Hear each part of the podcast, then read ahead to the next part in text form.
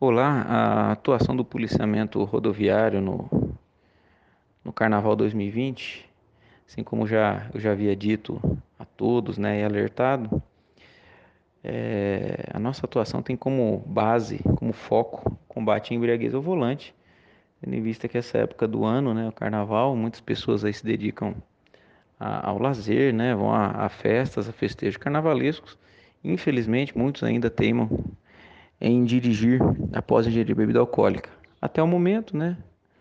É, estamos gravando aqui na segunda-feira, dia 24. Mais de 1.500 condutores no estado de São Paulo já foram flagrados apenas pelo policiamento rodoviário dirigindo sob efeito de álcool. Em nossa região, aqui na nossa terceira companhia, mais de 100 condutores já foram autuados por embriaguez ao volante ou pela recusa a se submeter ao teste do etilômetro. Isso demonstra também que em nossa região muitas pessoas ainda, eu não digo contam com a sorte, né, mas contam com o azar de dirigir embriagados, né? Porque não é nenhuma sorte você dirigir não ser surpreendido. É, realmente é um azar você dirigir embriagado, porque você pode se envolver em um acidente grave, ocasionar vítimas, enfim. O nosso foco é na prevenção. Né? Se nós tivéssemos realizado a mesma quantidade de testes, mas não tivéssemos flagrado nenhum condutor, nós também estaríamos contentes, até porque até o momento não registramos nenhum acidente mais grave. Lembrando que a maioria dos acidentes aí que, que ocorrem graves né, envolvem algum tipo de, de ingestão de bebida alcoólica.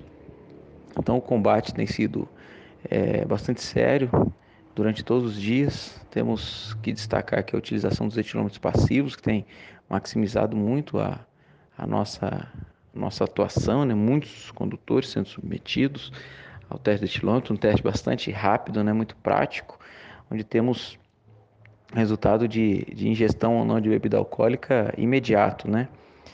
E isso tem é, ocasionado assim, um forte impacto, principalmente nas saídas de bailes, onde nós temos realizado os testes, né? muitas pessoas sendo submetidas.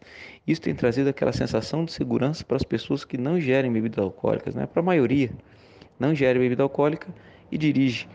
E essas pessoas, justamente, que, que, que não tem por que se envolver em um acidente com condutor embriagado. Ela não ingerir bebida alcoólica, tem todo o direito de dirigir, de ir e vir, não é verdade? E, e é bastante importante que nós cuidemos da, da segurança de todas as pessoas.